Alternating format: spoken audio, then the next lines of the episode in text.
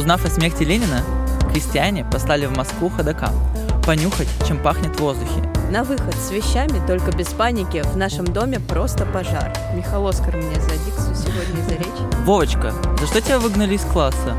Я классовый враг. Всем привет! Это подкаст «Смех насущный». Здесь мы рассказываем о том, что заставляет нас и, надеюсь, вас улыбаться. В студии Бетси Исакова. И сегодня, к сожалению, Насти Колосовой с нами нет, но мы обещаем, что она обязательно вернется в следующем выпуске.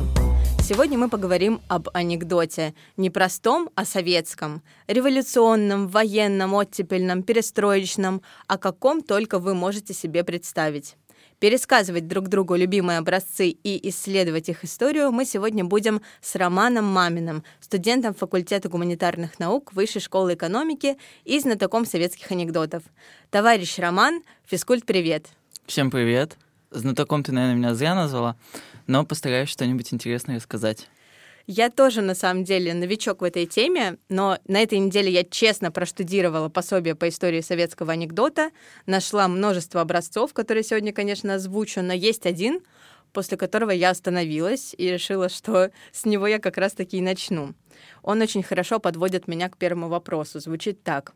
В компьютер заложили все анекдоты за 1970 год, чтобы получить средний годовой анекдот.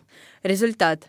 Встречает Ленин в Праге Чапаева и спрашивает его, «Хаим, ты уже подал документы в АВИР?» Ну, АВИР — это отдел виз и регистрации, такие подразделения МВД, существовавшие в СССР и постсоветской России аж до 2005 года. Меня искренне впечатляет, что я еще пожила в эпоху авиров. Ну, они ведали регистрацией иностранцев, оформлением выездных документов и так далее. Ну вот э, этот анекдот объединил всех героев, и я хочу спросить, кто и почему в советское время становился героями анекдотов, и сколько их конкретно в этом анекдоте? Героем советского анекдота мог стать каждый. А, как пример, была серия анекдотов про некого Вовочку. А, некоторые исследователи считают, что этот Вовочка — это образ Ленина, Владимира Ильича, но никаких Э, характеристик, которые бы намекали, вот, что это именно вождь э, коммунистической партии, нет. Приведу пример такого анекдота. Вот, Вовочка, за что тебя выгнали из класса? Я классовый враг. То есть, на самом деле, некий Вовочка, видимо, просто среднестатистический школьник в Советском Союзе. И вот он становится героем анекдотов. Также были анекдоты про старушку. Считается, что эта старушка — это образ всего империалистического, что было до Советского Союза, и она всегда категорически против новой, нового советского порядка. И, как пример, лектор читает пенсионерам в ЖЭКе лекцию о пре преимуществах социалистического образа жизни. В конце лекции встает старушка и спрашивает, скажите, а вот коммунизм — это ученые или партийцы придумали? Партийцы. Вот, я так и думала. Ученые бы сначала на собаках попробовали. И на самом деле это демонстрирует, что в советском анекдоте э, могли высмеять все, что угодно. И многие исследователи, особенно современные, это отмечают. Например, Юрчак. Вот он пишет, что... Ну, я потом подробнее буду говорить о его тезисах, но он пишет, что на самом-то деле анекдот высмеивал вообще все, всю советскую действительность и даже самих анекдотчиков. Вот, как-то так. Да, это очень забавно. Как раз-таки вся советская действительность — это в том числе многонациональный народ советских республик. И вот меня сначала заинтересовало, почему еврей Рабинович был проходным таким персонажем во все времена. Потом я вспомнила про Чукчу, потом я вспомнила про армянское радио, а потом моя коллега Настя подкинула мне анекдот, который высмеивает русского. Я сейчас его зачитаю. Американец, китаец и русский были пойманы инопланетянами и посажены в замкнутую комнату 2 на 2 метра. Каждому из них дали два титановых шарика и сказали, кто за день придумает с этими шариками то, что нас удивит, того отпустим, а остальных отправим на опыты. Через день заходят к французу. Тот стоит посреди своей комнаты и виртуозно жонглирует шариками. «Ну что ж, француз, ты нас удивил. Если те двое ничего не придумали, мы тебя отпустим».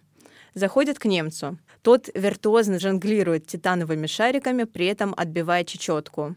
Ну, немец удивил. Сейчас посмотрим, что там русский придумал, и отпустим тебя. Заходит инопланетянин к русскому. Через минуту выходит весь обалдевший и говорит, «Нет, ребята, вы проиграли. Он один шарик сломал, а другой потерял».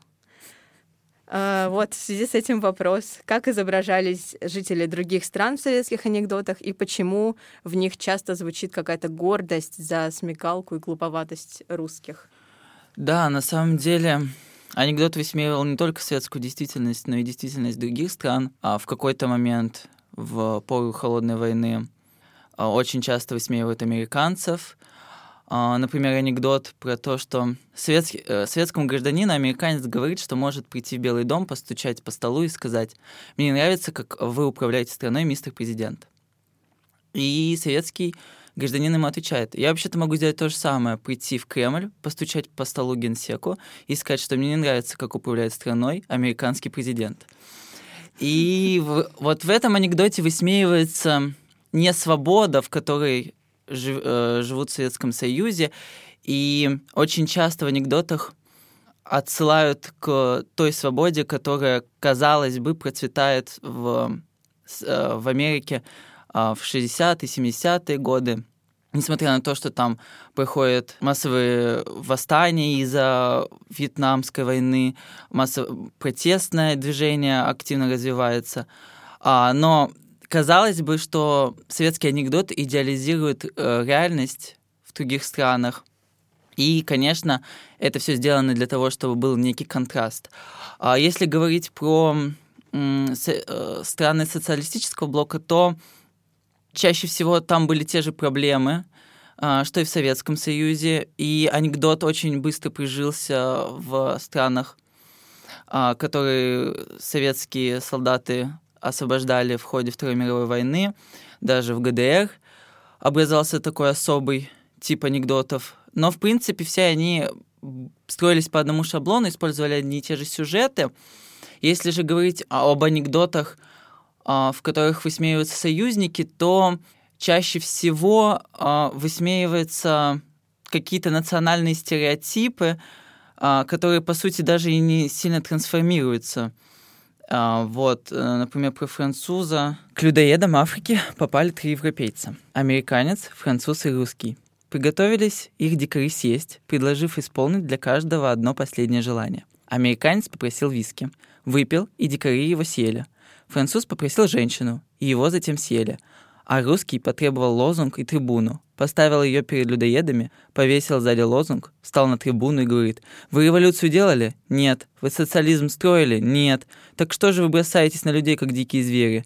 И стал он их приобщать к чудесам цивилизации. А, в общем-то, в этом анекдоте, например, а, американец выставляется таким алкоголиком, француз — любителем женщин, и этот сюжет будет повторяться и в других анекдотах.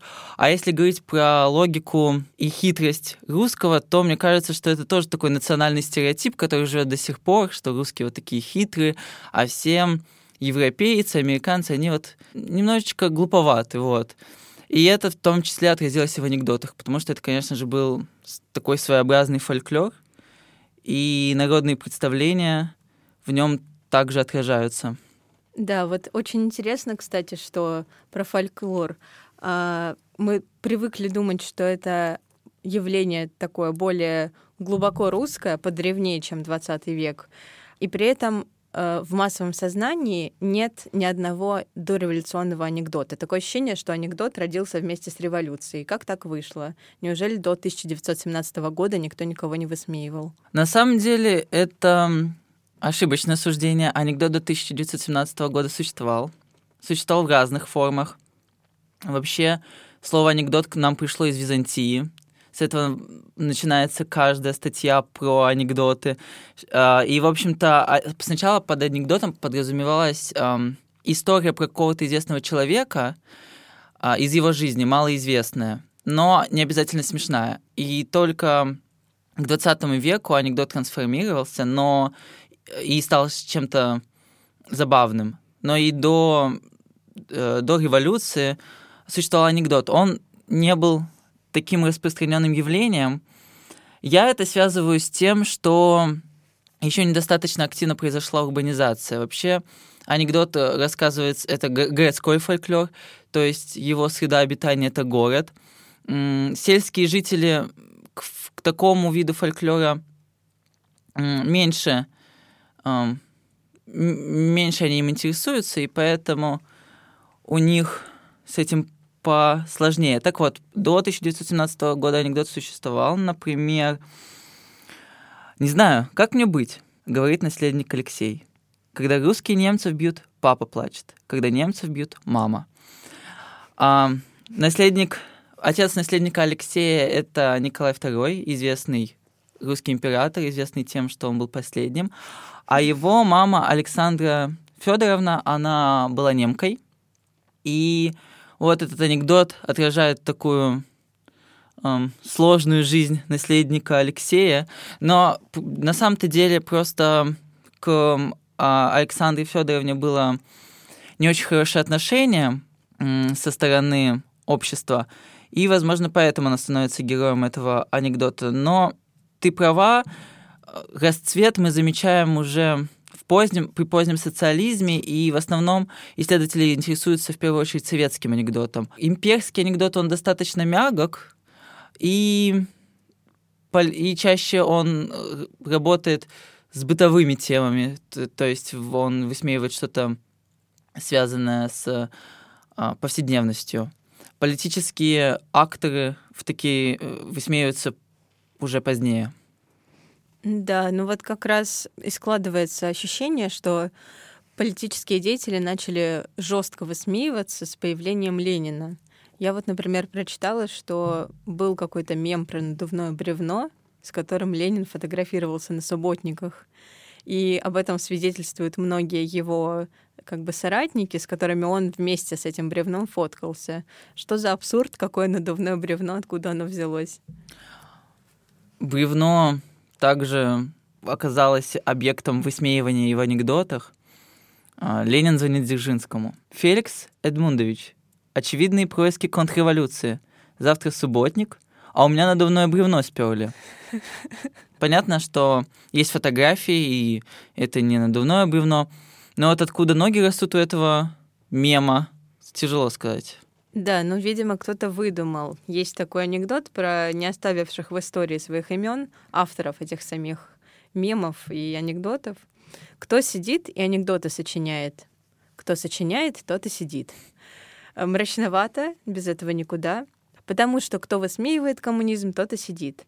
Но на самом деле, кто сочинял анекдоты и сидел ли за анекдоты кто-нибудь? Тяжело ответить, кто сочинял анекдоты по нескольким причинам.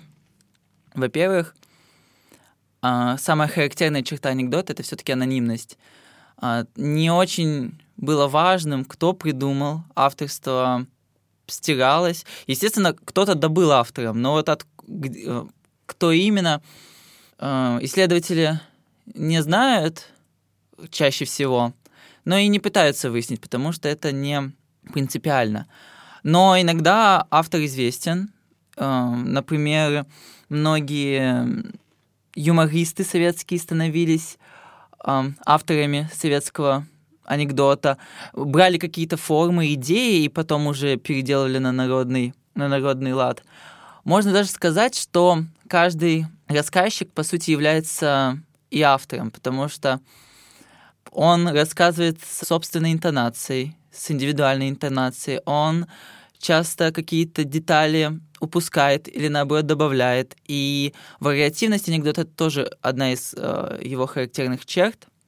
Еще одна причина, по которой мы не знаем авторов, это проблема с работами, с работой в архиве, потому что судебные дела до сих пор э, многие засекречены, и мы не знаем, кто возможно, кто-то и доносил на кого-то, что он являлся автором или рассказчиком. А мы могли бы составить какой-то портрет а, рассказчика, кто рассказывал. Но пока это, это тяжело. И пока архивы не будут открыты, мы сказать точно не можем. Хотя некоторые исследователи а, с помощью косвенных данных как-то стараются реконструировать э, реконструировать образ рассказчика анекдотов, например, Ватерлоу в своей книге «It's, uh, It's Only a Joke, Comrade» пытается uh, составить портрет. Но насколько он точный, мы, очевидно, узнаем позже. Если же говорить про то, uh, сидели ли люди, сидели, особенно в 30-е годы, э, статья 58.10, а, в которой сказано, что пропаганда или агитация, содержащая призыв к свержению, подрыву или ослаблению советской власти или к совершению отдельных контрреволюционных преступлений, а, наказывается сроком от 6 месяцев. Но высшей рамки не было, и поэтому часто наказывали и 10 лет, и вроде как можно было получить и 20, по крайней мере, в анекдотах точно высмеиваются такие сроки. Считаю, что, возможно, и смертная казнь была. Но, повторюсь, архивы э, судебные дела до сих пор засекречены, и сказать точно мы пока не можем. Да, это вот как раз по тематике анекдота про беседу двух заключенных. Тебе сколько дали? 20 лет. Тебе за что? Ни за что. Врешь, ни за что дают 10 самым высмеиваемым героем фольклора, наверное, был генеральный секретарь, тот или иной. Можно начать как раз с ленинских времен и анекдот про Рабиновича. Рабинович, глядя на плакат «Ленин умер, но дело его живет», сказал «Лучше бы ты жил, а дело твое умерло». Над чем смеялись при Ленине, какой твой любимый анекдот из этой эпохи, и еще откуда взялся Чапаев, Анка пулеметчица и Петька так как расцвет происходит в, уже при позднем социализме, количество сюжетов, дошедших до нас, достаточно ограничено, поэтому мы не можем на основе анекдотов построить какую-то картину эпохи. То есть у нас есть какие-то единичные случаи, когда высмеивали Ленина, как, например, с бревном, или что-нибудь про политических, про политическую элиту того времени. А вот, например, анекдот с 20-х а, годов, Узнав о смерти Ленина, крестьяне послали в Москву ходока понюхать, чем пахнет в воздухе, и узнать, не будет ли теперь каких-нибудь льгот. Долго слонялся крестьянин под траурным митингом. Ораторы евреи всюду напирали на то же самое. Ленин умер, но идеи его остались. Крестьянин вернулся домой опечаленный. «Плохи дела, братцы», — сказал он землякам. «Ленин-то умер, да и идеи остались». И вот этот анекдот, прочитав его, я вспомнил, что не сказал о самом важном. 20-е годы а, распространяется, распространяется в анекдоте а, анти, антисемитские идеи. Это связано с тем, что после революции многие политические деятели были евреями, и, естественно, анекдоты сочиня... когда сочиняли анекдоты, использовали какие-то стереотипы евреев, евреев для того, чтобы поудачнее высмеять э, советских деятелей. Но потом антисемитский анекдот не исчезает, приобретает немного другие формы, но живет прямо до развала Советского Союза. Ну да, вот это как раз и есть тот самый Рабинович, который кочует из одного в другой. Да, Рабинович один, наверное, из самых часто встречаемых персонажей в анекдоте. И это вот такой типичный образ еврея. Угу, да. У меня есть хороший анекдот про недовольных большевизмом, и его блюстителями интересны скорее с лингвистической точки зрения. Беседа в купе поезда. Один пассажир представляется другому. Первый слог моей фамилии — то, что большевики обещали построить, а второй — это то, что они нам на самом деле дали. Пройдемте, товарищ Райхер. Я из ГПУ. ГПУ — это государственное политическое управление при НКВД. НКВД само по себе наводит на мрачные мысли. Была ли такая ситуация полной враждебности к государству, к его правоохранительным органам нормой, или это скорее осталось у нас в анекдотах в такой концентрации, поэтому кажется правдой? Э, это сложная тема. Историки к ней подходят по-разному. Например, до открытия архива считалось, что жертв, жертв намного меньше, точнее, часть историков, которые вошли в историографию под таким зонтичным э, названием ревизионисты, они считали, что сталинский террор, он преувеличен, и что это не было частью, э, частью повседневности. Но с открытием архивов стало ясно, что жертв э, жертв очень много, и много пострадавших, э, много невинно пострадавших. Причины я сходу не назову, потому что э, разные историки видели по-разному причины террора. В анекдотах чаще всего это связывается с личностью Сталина, э, с его кровожадностью. И анекдотчиков садили в 30-е годы, особенно, особенно яростно. А потом и в 40-е продолжились преследования. Но в какой-то, на какой-то момент к анекдотам стали относиться чуть более лояльней в годы Второй мировой войны, когда юмор стали использовать для того, чтобы а, высмеять противоположную сторону, а, то есть фашистскую Германию. Фашистская Германия использовала советский анекдот наоборот для того, чтобы высмеять Советский Союз. То есть юмор стал а, такой, таким орудием противоборства идеологическим. Но а, государство было достаточно враждебным при Сталине к анекдоту, если не учитывать э, вот этот период Второй мировой войны. И не сказать, что активно, но потому что мы пока не можем сказать, активно или нет, это а, повод для дальнейших исследований. Но, тем не менее, мы знаем дела, когда людей посадили за то, что они рассказывали анекдоты. Да. Да, вот как раз интересно и парадоксально, что в анекдотах очень ярко отражается э, то, насколько абсурдным стало существование в тот период. И от этого анекдоты сами становятся, кажется, острее и смешнее. Мне очень нравится вот этот.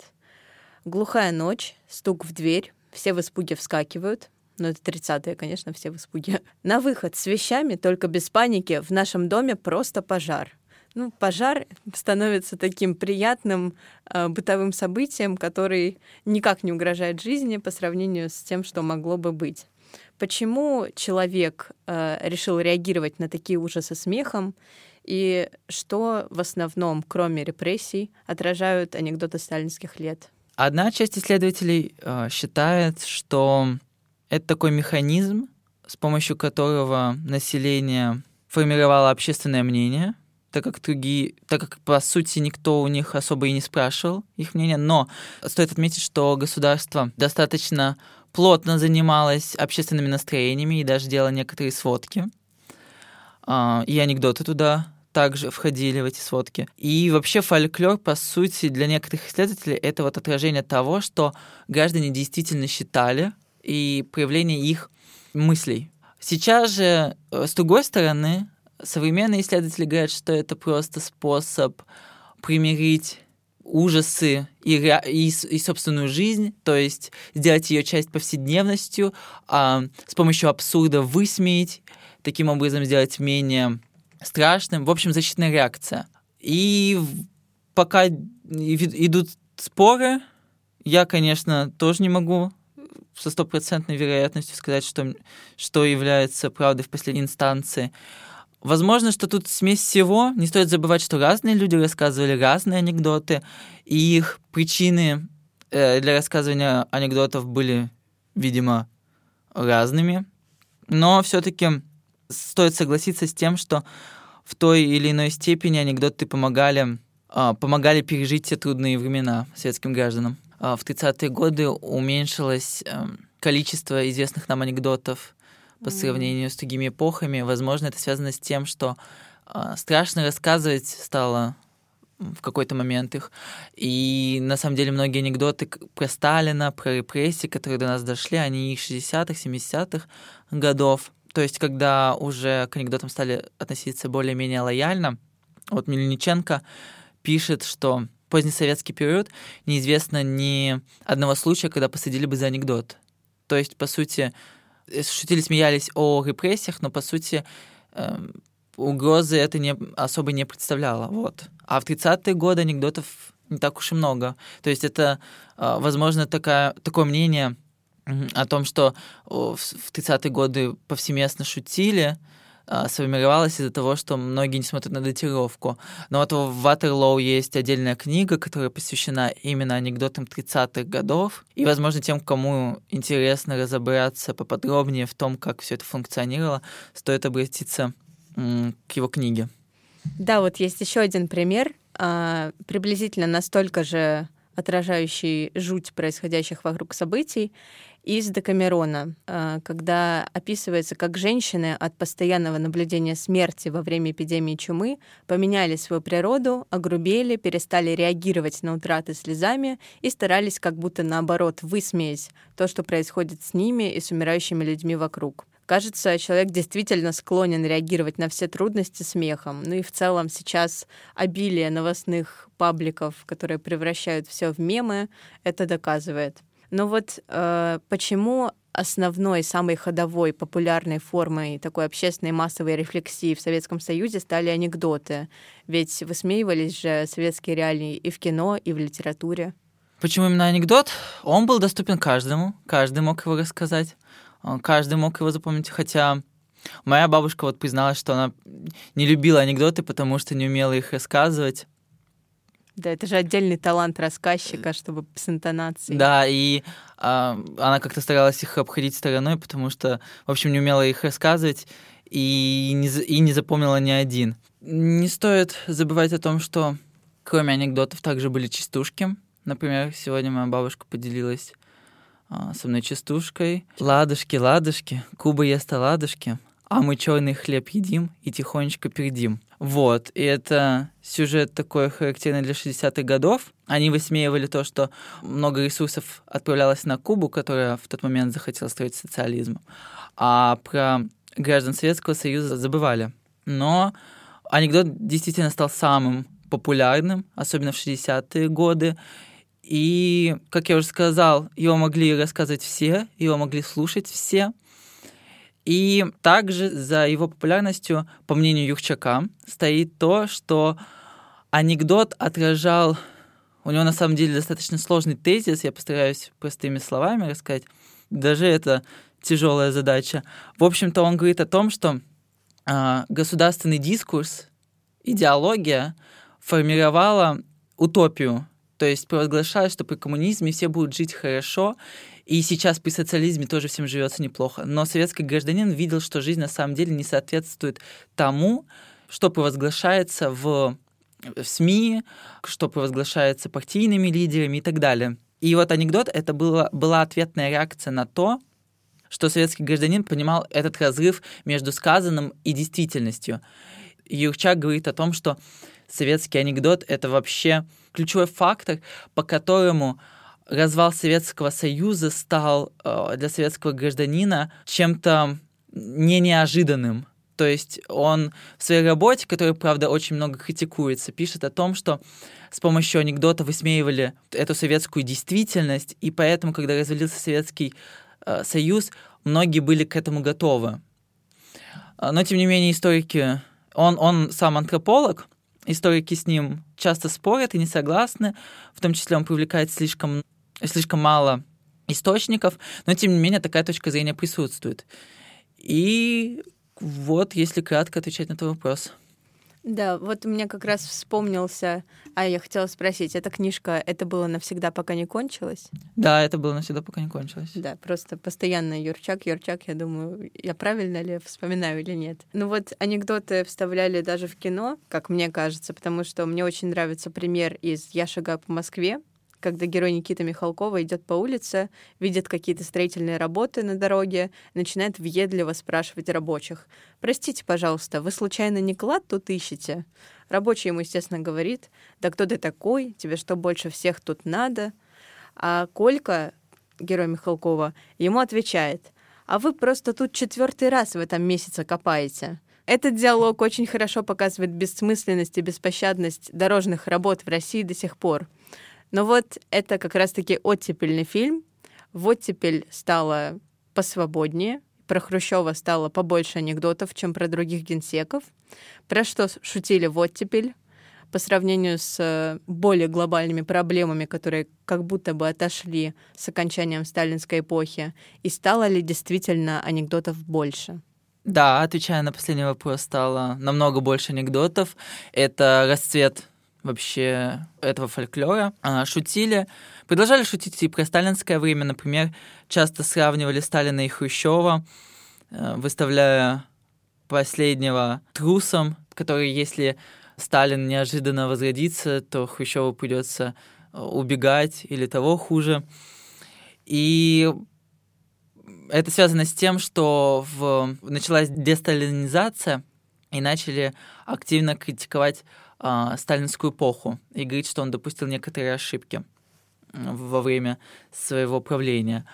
Шутили, вот э, пример, на 20-м съезде Хрущев перед своей исторической речью вдруг куда-то исчез, но через несколько минут появился и пошел к трибуне. Его спросили, «Где вы были, товарищ Хрущев?» В мавзолей заглянул, пощупал у Сталина пульс на всякий случай. То есть вот у Хрущева была такая особая черта, его трусость, но действительно на контрасте с, со Сталиным Хрущев выглядит помягче, а особенно для нас, не, тех, кто не жил ни при сталинском, ни при хрущевском времени. То есть мы знаем только это из учебников, из из высказываний современников этих лидеров. И, конечно, у, даже у нас сформирован образ Хрущев, э, Сталина как такого достаточно грозного лидера, которого часто сравнивают с Иваном Грозным. И в 60-е тоже шутили про, продолжали шутить про Сталина, как про такого а, грозного человека. Продолжали шутить и про репрессии. А, например, такой небольшой диалог «Солнышко село», но это уже никуда не годится. То есть это тоже со времен Хрущева. И показывает, что несмотря на то, что эпоха массовых репрессий завершилась, все равно уровень несвободы, э, во-первых, был достаточно большим, во-вторых, э, люди все равно еще не прожили ту травму, которая запомнилась коллективной памятью в 30-е годы. Вот про как раз-таки боязнь ожившего Сталина, вспомнился мне эпизод из запрещенного у нас фильма «Смерть Сталина», когда Сталин уже вроде как умер, и все собрались около него, и уже начинают потихоньку делить власть Хрущев и Берия между собой, но боятся еще, что Сталин сейчас вдруг оживет, что он просто упал в обморок, и э, тут же все расскажут ему, что вот, на ваше место уже тут претендует кое-кто. Этот сюжет сохранился в куль... в культуре и вот даже в современной, как хорошо иллюстрирует твой пример. 60-е в основном шутили про Хрущева, про других политических лидеров, шутили про дефицит товаров, а, шутили про повседневность, а, про, про сексуальность даже шутили, шутили про а, гомосексуальность, шутили про, про то, какой должна быть типичная женщина, а каким должен быть типичный мужчина. То есть эти характеристики тоже сохранились, а, отпечатались в анекдотах. Как-то так. Да, давно не было анекдота про Хрущева, я считаю, точнее, его вообще еще не было. Как называется прическа Хрущева? Урожай 1963 года. В анекдотах всегда был скепсис по отношению к власти, но в какой период этот скепсис достиг пика? после которого уже невозможно было собрать всех этих людей в рамках того самого государства, которое они высмеивают. Пик этот был в оттепель или раньше, или позже? На самом деле анекдот не всегда был скептичен к власти. То есть он высмеивал и оппозицию, диссидентов. Например, диссидент выходит из дома, на улице идет дождь. Посмотрев в небо, он восклицает с негодованием. Что хотят, то и делают. На следующий день диссидент выходит из дома, а на улице светит солнце. Он снова смотрит в небо и с негодованием восклицает. Вот на это у них денег хватает. То есть, по сути, образ диссидента, того, кто является э, борцом советской властью, э, высмеивается. Он представлен в анекдоте как человек, который нерационально э, критикует действительность. И это, этот пример иллюстрирует то, что на самом деле анекдот не отражает... Тяжело ответить на... Этот анекдот отражает то, что тяжело ответить, кто рассказал анекдоты. Сначала может казаться, что это делали люди, которые были против советской власти, очевидно против, которые высмеивали Сталина и Хрущева. Но вот тут возникают такие сюжеты, и становится интересно, почему они высмеивали диссидентов. Казалось бы, это те, кто пытались эм, пытались остановить насилие, несвободу, и вообще диссиденты были те, кто, по крайней мере сейчас, в массовом сознании играют роль борцов за справедливость. Толпа людей молча стоит по подбородок в луже дерьма. Вдруг в нее падает диссидент и начинает размахивать руками и возмущаться. Как вы можете это терпеть? Как можно жить в таких условиях? На что толпа тихо отвечает. Перестань волны делать. А, эти два анекдота я взял из книги Юрчака, и он ими иллюстрирует, что, по сути, высмеивались даже не то, что диссиденты, а высмеивались обычные жители, то есть те, кто рассказывает это, эти анекдоты. И когда анекдотчики шутят про тех, кто рассказывает анекдоты, это называется мета-анекдот и показывает а, тот уровень высмеивания, который сформировался в СССР в 60-е 70-е годы. То есть, по сути, все могло стать объектом а, высмеивания в советском анекдоте. Вот. Да, очень э, забавный анекдот про людей и волну. Я просто вспомнила в ответ на это эпизод из фильма «Ностальгия» Тарковского, где Янковский стоит э, в каком-то водоеме по колено и рассказывает э, тоже какой-то полуанекдот, что один человек э, спасал другого из огромной лужи, с риском для своей жизни спасал, устал, вытащил его на берег, и тот человек ему говорит, «Ты зачем меня спас? Я там живу, дурак. Э, вот в связи с тем, что мы так постоянно утверждаем, что анекдот — это исключительно устная форма фольклора, у меня возник вопрос о том, печатали ли анекдоты в советское время в газетах, потому что мне кажется, я видела не советские, конечно, но газеты с анекдотами печатными. И заодно анекдот про газеты. Э, в ларьке печать. Правды нет, советская Россия продана, остался труд за 5 копеек. Да, анекдоты действительно публиковались э, в советских, э, в советских, в советской прессе. Например, «Крокодил». Это журнал, который вообще был посвящен чуть более чем полностью юмору, и с помощью юмора критиковались какие-то явления негативные, совет, э, которые казались советской власти опасными. А, например, западничество некоторое, стиляк, а, феномен 50-х годов тоже критиковался в крокодиле. Но все-таки это был э, юмор, который используется немного для другой, у него была немного другая функция.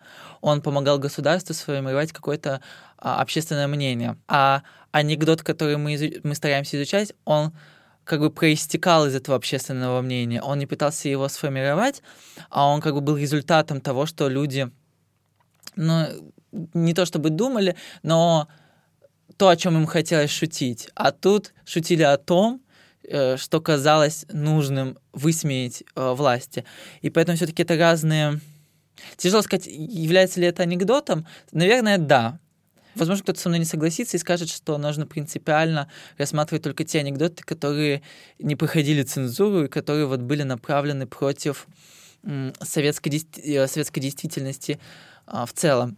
Но мне кажется, это не плодотворно, потому что и даже такие анекдоты могут нам что-то интересное а, рассказать о том, как было устроено светское общество.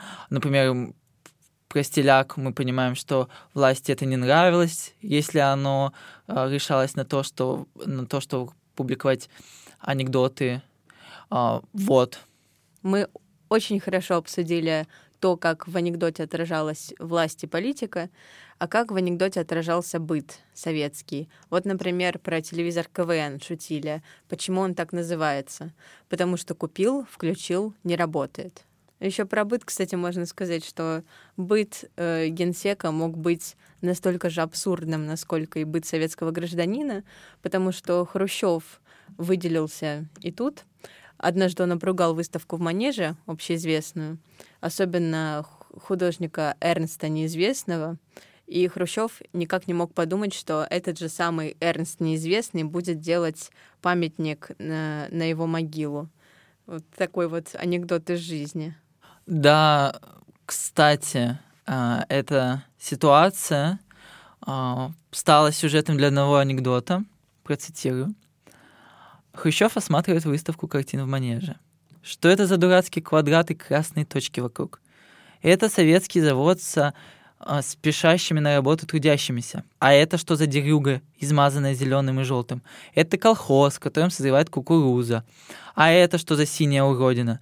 Это обнаженная фалька. Обнаженная валька? Да кто же на такую вальку захочет залезть? А что это за жопа с ушами? Это зеркало, Никита Сергеевич. А, на самом деле, да, этот анекдот отсылает к посещению Хрущевым выставки в 1962 году, где он раскритиковал абстрактное искусство. И тут он выставляет, он часто выставляется в анекдотах таким недалеким человеком. Некоторые современники это подтверждают, то есть, возможно, эти анекдоты имеют под собой какую-то историческую основу а, в плане его грубости выражений. А, что интересно, этот анекдот заточен на такую достаточно интеллектуальную публику, потому что нужно понимать, кто такой Фальк, для того, чтобы посмеяться с обнаженной Вальки. И э, вот такой образ Хрущева, который был который запечатлен в этом анекдоте, он как бы э, повторяется и повторяется из анекдота в анекдот, э, грубый, не очень смышленный.